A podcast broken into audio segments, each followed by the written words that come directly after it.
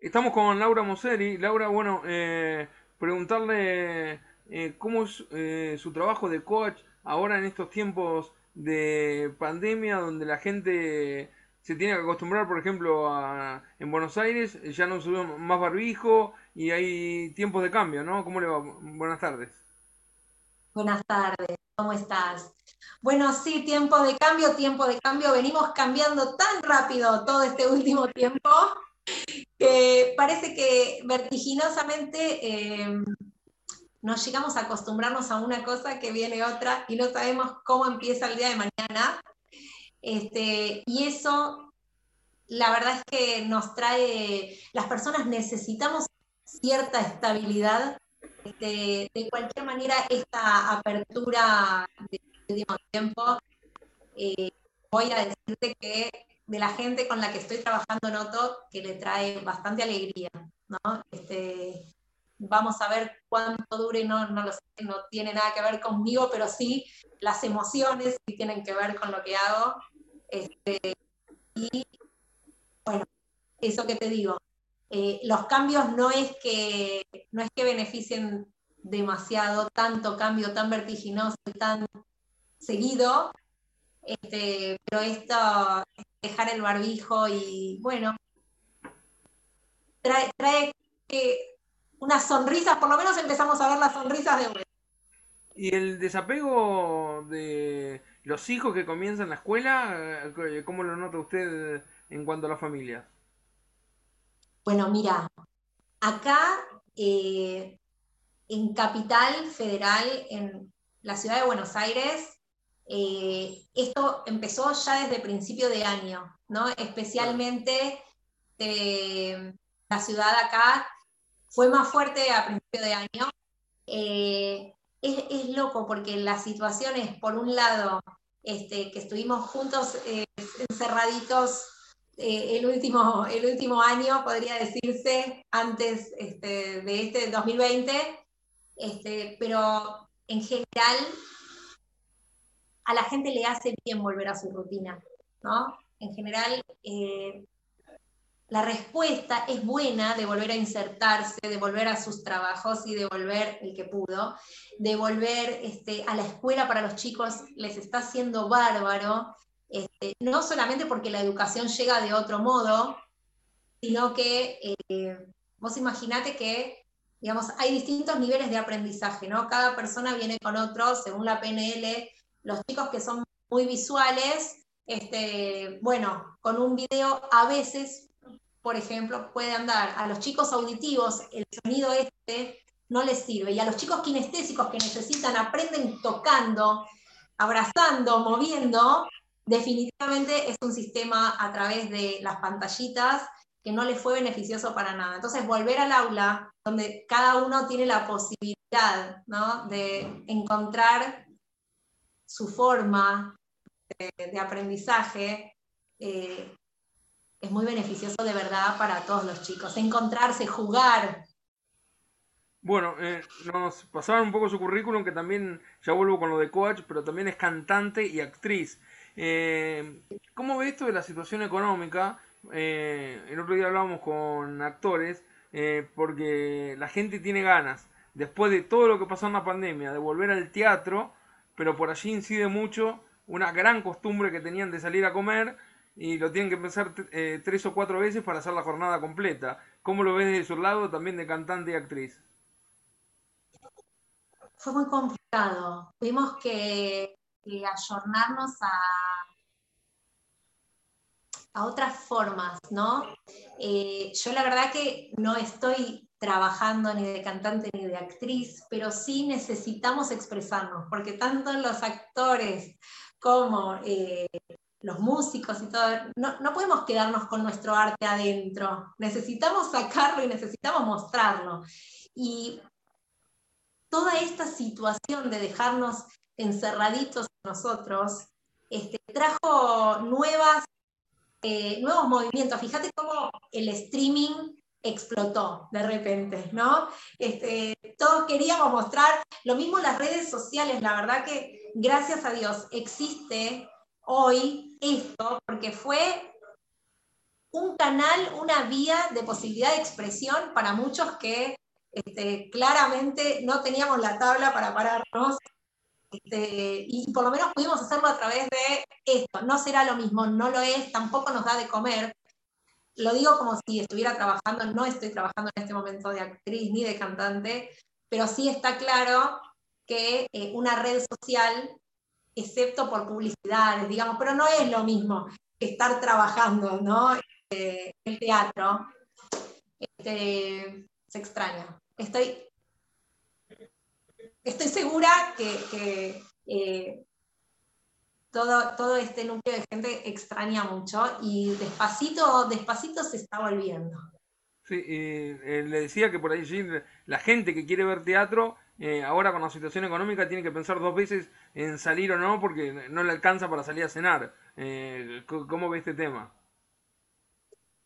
Eh, bueno, yo no soy especialista en lo que tenga que ver con economía, ¿no? Yo lo que hago es eh, trabajar en que sí, hay algo que sí podemos hacer y es elegir.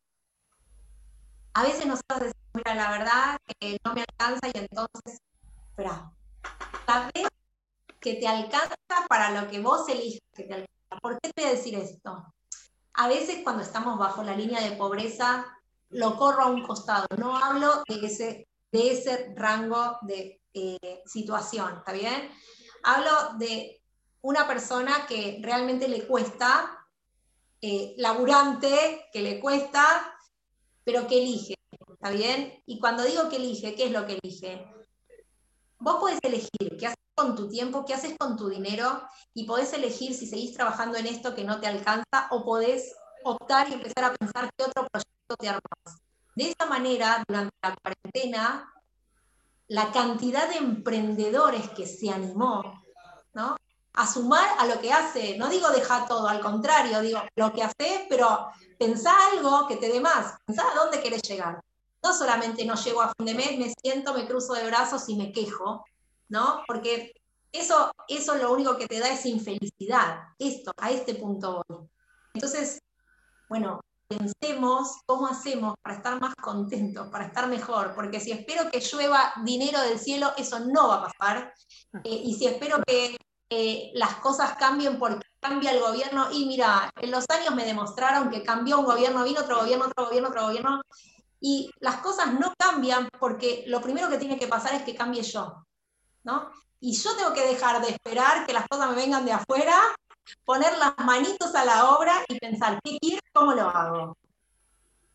Está. Eh, con, respecto a la motivación, eh, eh, ¿cómo está trabajando en, estos tiempos que estamos volviendo a la normalidad? Bueno, la motivación básicamente tiene que ver con saber el para qué de mi historia, qué quiero que pase, ¿no? Y cuando yo conozco lo que quiero que pase, estoy motivada a levantarme a la mañana justamente porque sé a dónde quiero llegar.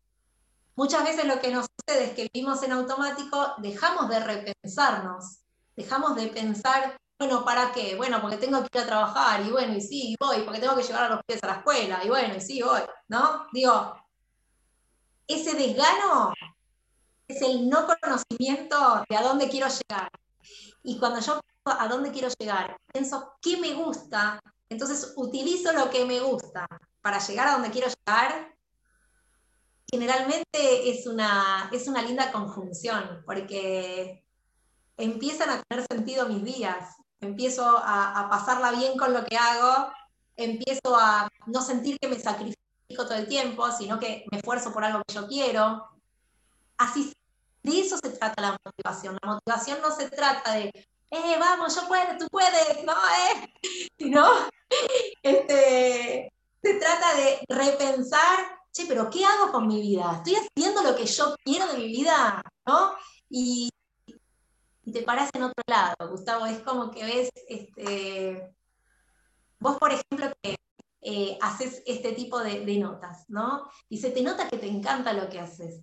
La verdad es que cuando la gente hace lo que le gusta, y tiene las cosas otro gusto, otro gustito, no es que se la traga, sino que lo hace porque de verdad va, ¿no? Sé qué opinás de lo que te estoy diciendo. No, estaba pensando también si ayuda también a, estudiantes o gente grande también que se dedicó a estudiar y por allí le cuesta alguna materia y, se encuentra trabada. ¿A eso también los, los ayuda? necesite porque está trabado. A ver, yo no soy especialista, por ejemplo, viene una persona y me dice, mira, estoy trabado porque no me sale esta cuenta de física, y bueno, ahí no te puedo. Pero si la traba es, mira, yo esto lo entiendo, y de hecho, mira, te voy a contar una anécdota personal. Cuando yo estaba en la secundaria, a mí matemáticas siempre me encantó.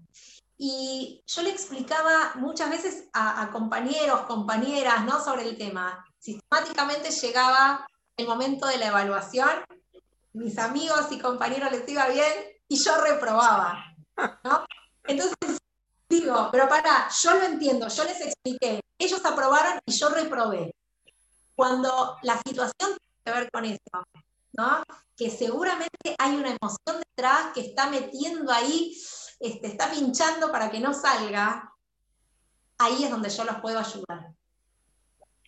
Está. Eh, le decías un rato eh, que hay psicólogos deportivos que no quieren que, los coach se vean entrometidos en, los planteles eh, de, fútbol o algo por el estilo, que hay un poco de celo. Eh, lo escuchaba hablar a Daniel Rofe, que es uno de los más experimentados en Argentina. usted decía que no era de, cinco meses, como cinco o seis meses, como dijo él, que usted estudió dos años para, para ser coach estudié dos años, eh, me recibí y estudié de vuelta porque me gustó mucho la carrera y me volví a meter. Tengo dos veces el mismo título. No sé si hay tantos fanáticos como yo. A mí me gusta lo que hago, me fanatizo y le doy para adelante. ¿no?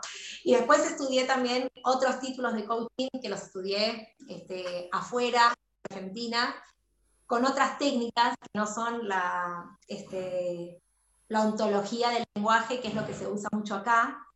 Eh, ¿Qué es lo que sucede, Daniel, como todo? Hay títulos reconocidos y títulos no reconocidos. Y ahora hay formaciones de coaches por todos lados y hay formaciones que en cinco meses de verdad le dan el título. Coincido plenamente que no sé cuál será la validez que tenga, porque hay un proceso, un tiempo en el cual nosotros tenemos que dedicarnos a eh, trabajar sobre nuestras emociones y trabajar sobre mi emoción, sobre mi miedo, sobre mi angustia, ¿no? sobre mi culpa. Eso no me lleva cinco minutos de trabajo. Eso es profundo y, yo, y tiene que tener su tiempo para que se asiente, para que lo pueda eh, expresar, masticar. Entonces, yo coincido con él en que jamás una persona que haya atravesado una carrera y se haya recibido de coach en cinco meses, es muy poco probable que se haya profundizado en sí mismo. Esta es la realidad. Ahora, como todo, generalizar no me gusta, a mí no me gusta para nada la generalización, y yo creo que psicólogos y coaches trabajar de la mano y se recontra complementan.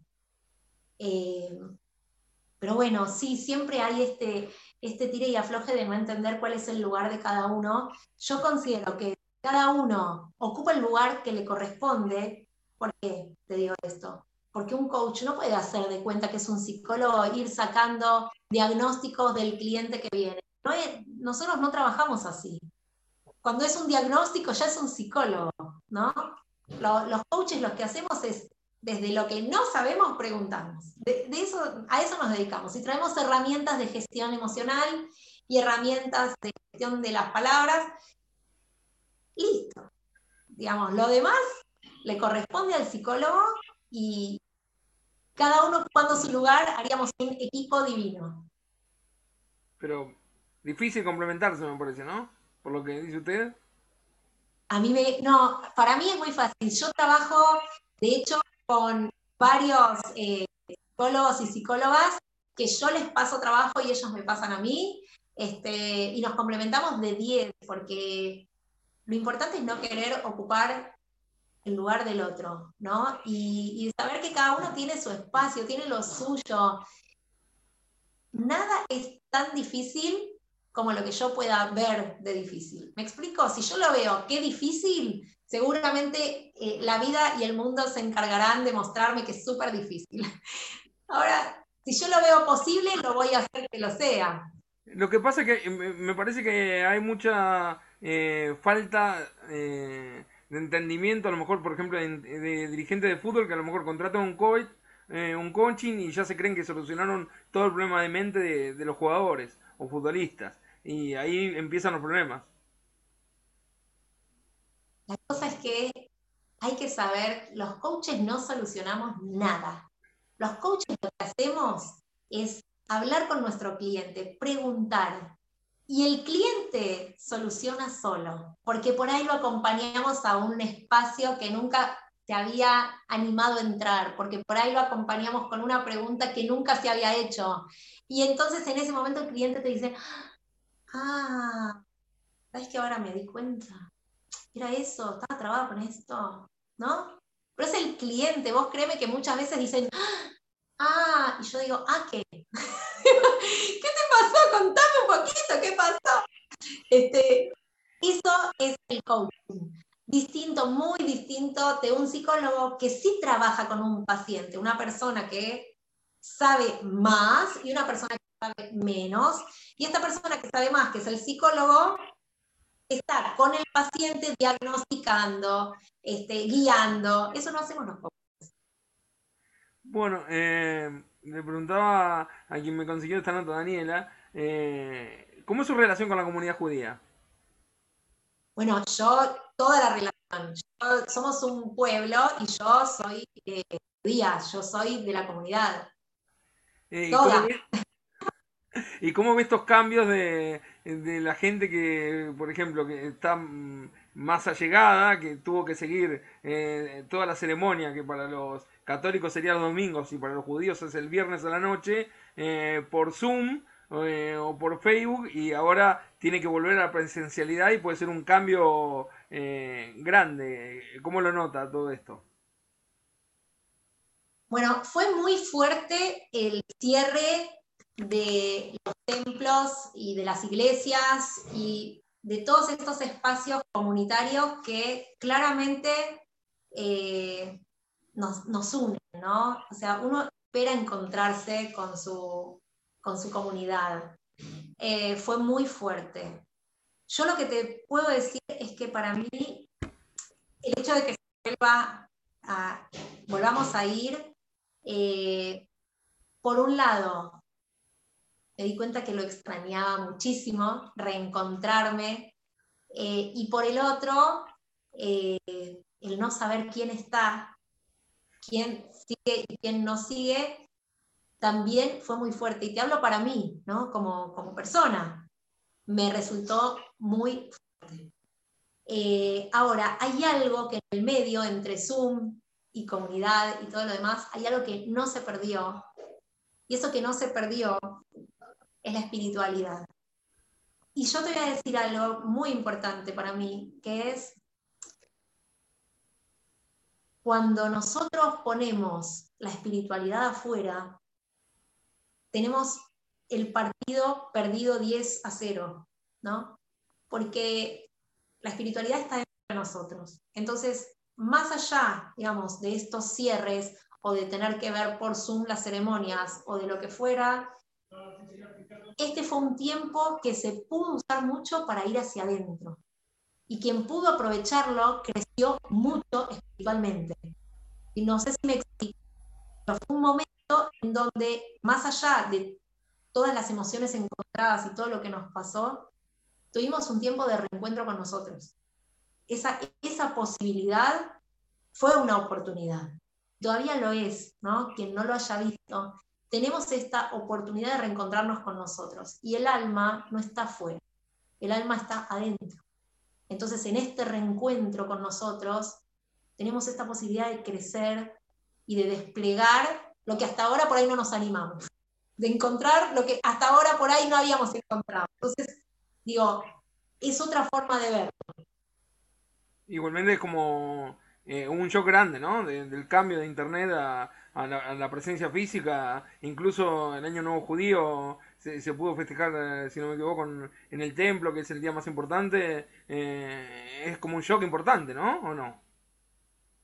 Y es muy fuerte porque de repente volvés a, a, en comunidad, a encontrarte con seres queridos y se siente una energía especial, ¿no?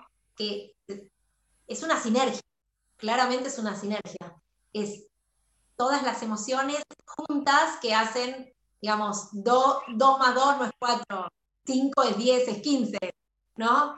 Este, de, eso se trata el encontrarse. Está. Eh, volvamos a su labor de coach y el trabajo de, me decía hace un rato, eh, de los empleados que eh, tuvieron que trabajar con teléfonos desde su casa. Es difícil también organizarse para encontrar su lugar, para ocuparse de su trabajo dentro de casas que quizás no, no tienen la arquitectura organizada para que cada uno trabaje por más que sea atender un teléfono, eh, son también cambios drásticos, ¿no? ¿Cómo lo ve de su lado de coach? Sí, fue, eh, me gustó esto que vos decías, cada uno encontrar su lugar. Eh, de repente salimos de nuestros lugares a encontrarnos en un lugar nuevo, que era nuestra casa, que por ahí no la conocíamos, ¿no? Empezamos a descubrir cosas en casa que decimos, pará, ¿y esto ¿Cómo, se come esto acá? Yo no sabía, ¿no? Que este rincón así, realmente encontrar nuestro lugar me parece que fue el desafío de 2020-2021 una parte.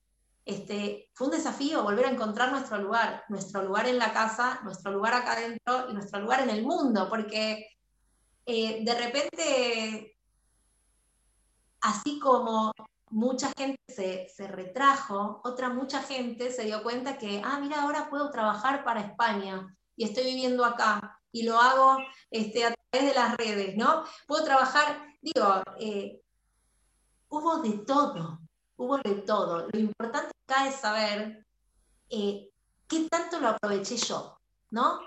Porque ver la generalidad de lo que le pasó a mi vecino le puede servir a mi vecino, pero a mí no me sirve.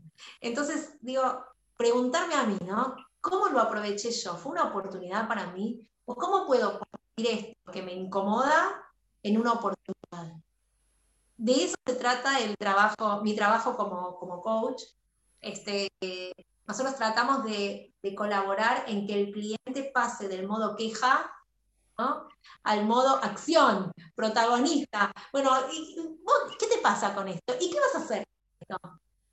Eh, algo así sería. Sí, igualmente, eh, por lo que me dijo usted hoy, que a veces no se mete en trabajos que son de, psicólogo, también están en, esto que pasó y que ahora estamos volviendo. Si la empresa está, por ejemplo, le doy un ejemplo, acá en Santa Fe había una empresa gigante que era como una ciudad entera de celulares, ya no está más y los empleados tendrán que seguir trabajando en su casa en forma remota. Esos empleados que, por ejemplo, tienen hijos y todo lo demás, y mientras están atendiendo un cliente, eh, el chico pide cosas, eh, ¿son cosas que usted trata o ya las deriva un psicólogo a esas cosas? Es que depende, porque mira, este, nosotros tenemos un equipo de trabajo que es un equipo empresario este, en donde hay distintas, distintas disciplinas, distintos rubros que nos juntamos a generar nuevos negocios, ¿no? Este, y mirá qué interesante lo que vos traes, Gustavo. De repente hay una que dice, chicas, salgan, no, por favor, por favor, queda feo. Otro que pone al hijo a UPA y no le molesta. Digo, depende cada uno. Por eso, este, insisto en que como que generalizar, hacer como que a todos les pasara lo mismo, e, es una mentira en realidad, porque cada uno lo toma de otro modo y algunos lo tomaron como, mira qué lindo, che, mi hijo puede estar viendo que yo trabajo, no es que yo lo abandonaba en la escuela y, me iba a hacer de las mías, sino que está viendo que yo trabajo, de qué trabajo. Hasta muchos chicos aprendieron, digamos, de los trabajos de los padres por compartir, ¿no? Alguno lo ve, lo ve así y aprovecha la volada para comer con los hijos, jugar un ratito más, ¿no? Otro lo ve como, Dios, qué fastidio, esto es poco profesional, la estoy pasando muy mal. Entonces, depende cada caso, este, y habrá caso que, sea para psicólogo y caso que podamos trabajar desde el coaching. Este, habrá y habrá, digo. Eh, para usted, eh, ¿la tecnología puede ayudar a las personas a solucionar algunos problemas? ¡Wow! ¡Qué pregunta!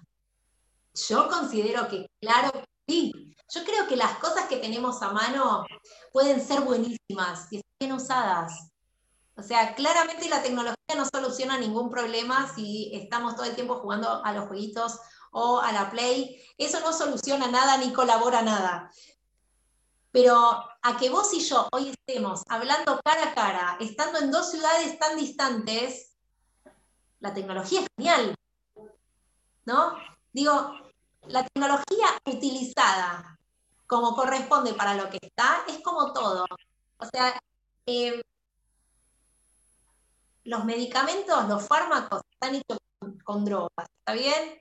La droga usada para una cosa, usada para la otra, es completamente diferente, ¿no? Entonces, podemos usarla para medicamentos para salvar vidas o podemos usarlo para destruirla. Depende de, cómo lo usemos. A, a, eso apunto, Gustavo.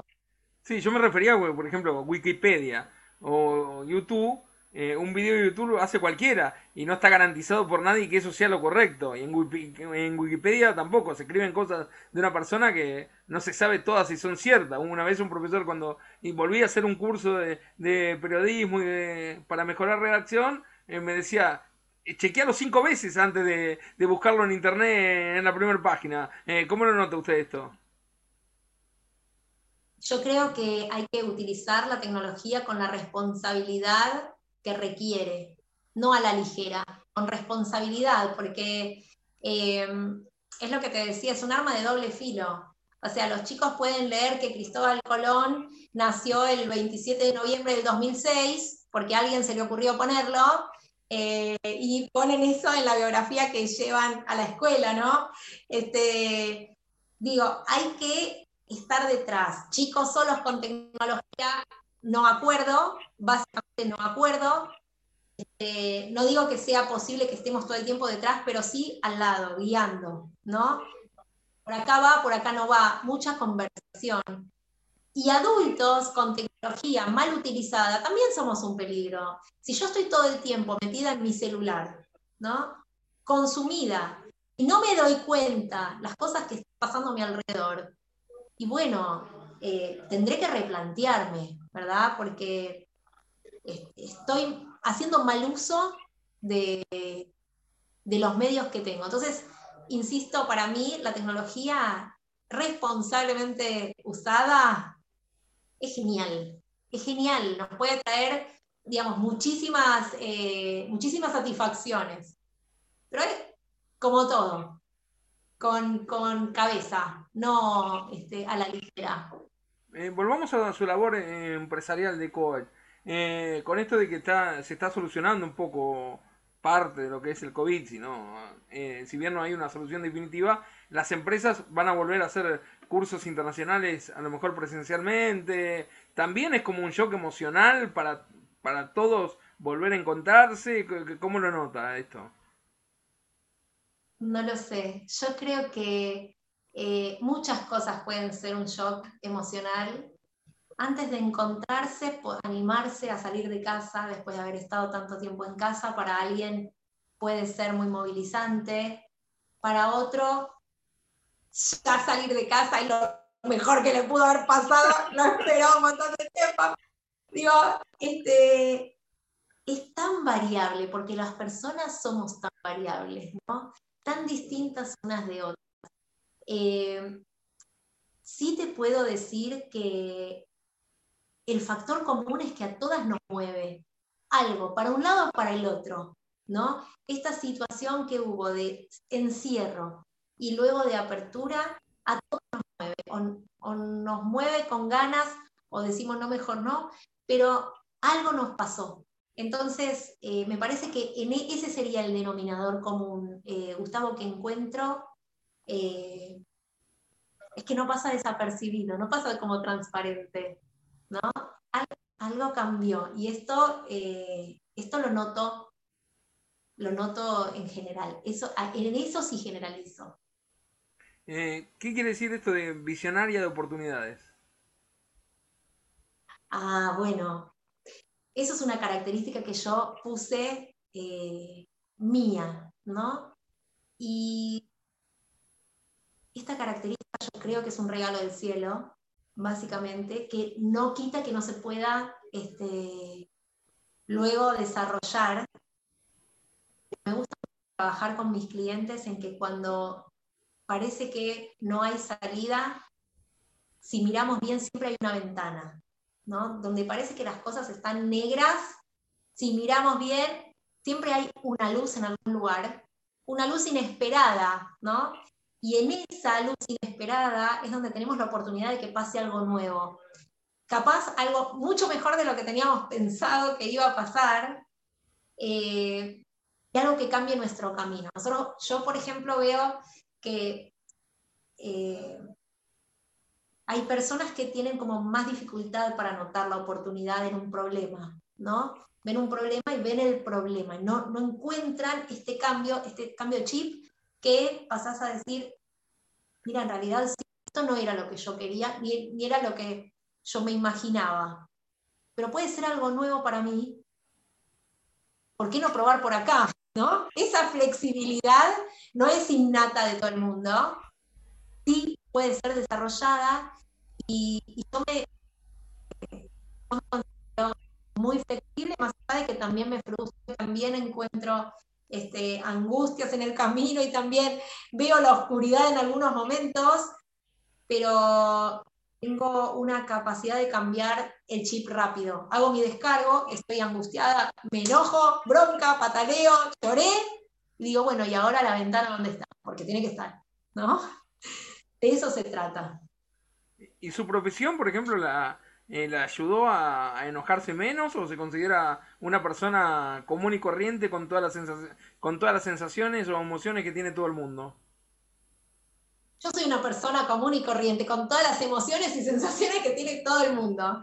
Este, lo que sí ayuda, siento que me ayudó mucho la profesión, es a gestionar distinto, ¿no? De repente por ahí Gustavo, yo me enojaba, ¿no? Con esta sonrisita que tengo a veces, ¿no? Pero digo, yo me enojaba y sentía que explotaba el mundo. Yo era un fuego. Y siento que en eso me colaboró mucho eh, la gestión emocional, la gestión del enojo, un enojo que resuelve y no un, un enojo que destruye, ¿no?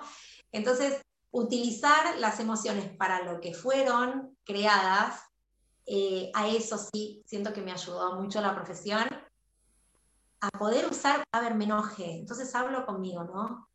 Primero descargué, primero grité, primero pataleé, pero no al otro, sino ya aprendí que tengo que tomarme mi tiempo y descargar, ¿no? Tengo mi espacio de descarga, entonces voy, descargo y después te digo a mí, a ver, ¿qué te pasó de verdad acá con esto? ¿Te frustraste? Dio miedo, ¿qué te pasó? Entonces, tengo esa conversación conmigo que dura unos segundos. Cuando me entiendo, empiezo a caminar para ese lugar, empiezo a resolver lo que siento que no estuvo bien, que me enojó, ¿no? Y, me parece que para eso eh, me sirvió mucho la profesión. Es como haberlo transitado antes, que es lo que te decía, la carrera lo tuve que transitar, lo tuve que vivir, trabajé mucho sobre lo que me había pasado y hoy tomo el recurso. Cuando me pasan cosas voy y tomo ese recurso. Bueno, así que a pesar de que sí, soy 100% una persona que, que se enoja, que tengo culpas, que tengo miedos, que tengo angustias, que tengo creencias limitantes, como todo el mundo. La diferencia es que las distingo más rápido y eso me da la posibilidad de hacer algo. Ah, eh, hablando de distinguir, eh, volviendo a su, eh, su religión judía, ¿le da bronca que según el canal a veces se trate de una manera los conflictos que tiene Israel en cuanto a guerras o no? Bueno, yo dejé de, de mirar hace un tiempo la televisión y dejé de escuchar tipo de noticias, a mí me duele, como, como persona me duele, sí, pero siento que siento que Dios por algo hace las cosas. Esto es lo que yo siento, ¿no?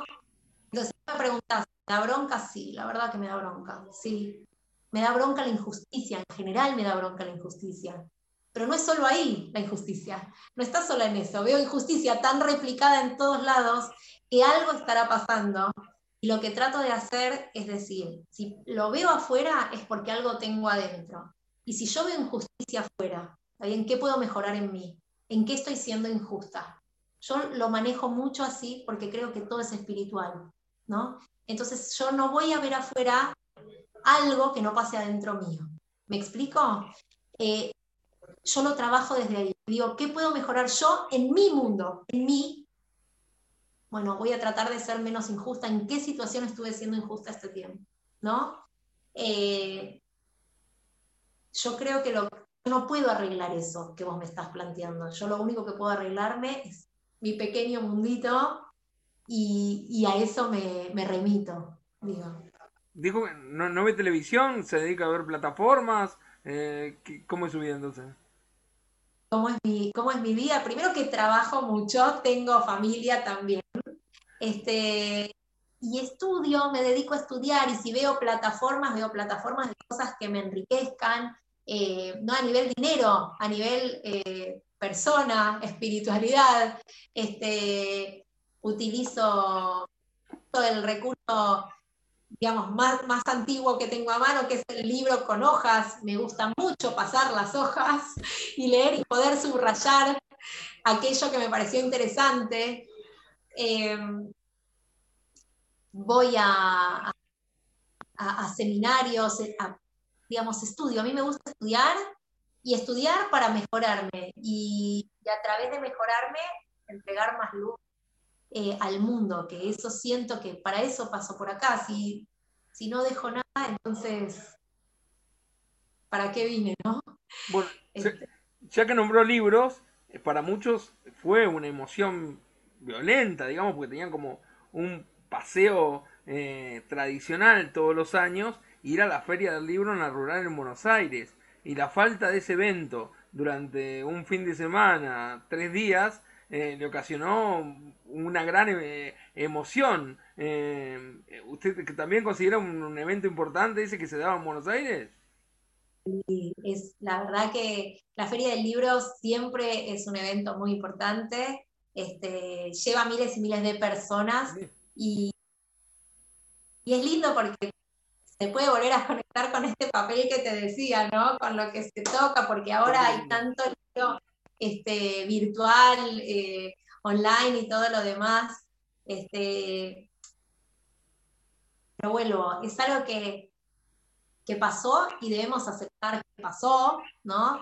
Creo que la, situación más complicada es esta aceptación. Bueno, estuvo cerrado, sí, estuvo cerrado. Y me revelo, voy a patalear, voy a llorar y, voy a reventar a todos con mis gritos porque estuvo cerrado. Es una posibilidad, es una posibilidad. Y otra posibilidad es aceptarlo y ver qué hago con eso. ¿no? Mira, la verdad, yo no tengo injerencia en que se abra la feria del libro, verdaderamente no, pero sí tengo libros en casa y qué es lo que puedo hacer. O sí tengo la posibilidad de comprar libros eh, acá hay varias ferias y además hay librerías. Tengo esta posibilidad, bueno, ¿qué hago, no? Este, básicamente, para mí, todo lo que tenga que ver con el coaching es un espacio de ponernos en protagonistas. Yo sé que esto no puedo hacer o no tengo injerencia acá, en qué sí tengo injerencia y cambiarlo en mi vida. Está. Consulta, eh, responde, quise decir, eh, consultas a veces de la, gente por Instagram o por redes sociales o tienen que sacar consulta con ustedes? ¿Cómo es el tema? No, no, no, no. Yo si me hacen preguntas que pueda responder por una red social, ningún problema, lo respondo. Me encuentran en Laura Museri, tanto en Instagram como en Facebook, como en LinkedIn. Lo que se pueda responder, lo que veo que no se puede responder por ahí, respondo, esto no puedo respondértelo por acá. Si querés, hacemos un encuentro, porque hay preguntas y preguntas. Entonces, eh, así, así. Eh, pues, para eh, terminar la nota, le decía a veces sobre el impacto de, volver a, la normalidad. por ejemplo, ¿usted lo nota desde su profesión de coach o, o para usted es menos chocante esto de que, eh, por ejemplo, la gente se sacó los barbijos que le decía hoy, eh, que se pueden hacer quizás una reunión presencial eh, si viven cerca de su casa y quieren hacer una consulta con usted, ¿cómo lo va viviendo? Yo te voy a hablar no como coach, como persona, porque yo no sé cómo pensarán y cómo lo van viviendo otros coaches. Este, para mí todo, todo esto que fue pasando, de ponete barbijo, sacate barbijo, cambio de protocolo cada 10 días, te cambio el protocolo, este, ahora no, no puedes acercarte a más de 2 metros, ahora un metro 50 y ahora abrazate. Digamos, son todas situaciones que a mí por lo menos me descolocan al principio, después me habitúo de vuelta, ¿no? Pero yo me siento descolocada al principio, este, entiendo que, que por algo tendrá que ser, yo no, no sé por qué, pero entiendo que eh, esas son, las, esas son las formas y para mí lo más importante, y vuelvo con esto, es si yo me revelo a esas formas y digo, no, ¿por qué? O digo, ¿verdad? Esto están diciendo que es así, vamos a hacer lo que dicen, porque yo de salud cero, entonces bueno, hagamos lo que nos están diciendo, que es lo que tenemos que hacer, eh, y seamos felices con eso. ¿Cómo podemos ser felices con eso? Y ¿sabes la cantidad eh, de, de, bromas que empiezan a salir y de alegrías y de diversiones que ni pensábamos, ¿no? Este, por no revelarse, ¿no? Incluso de oportunidades que empiezan a salir por aceptar mirar con, ojos cariñosos la realidad que nos toca vivir y ver, bueno, ¿y yo qué hago con esto? ¿no? ¿Qué me pasa a mí con esto y qué hago con esto? Le agradezco mucho por la nota, muy amable. ¿eh? Al contrario, muchas gracias a vos, Gustavo, que estés muy bien. Gracias, un placer.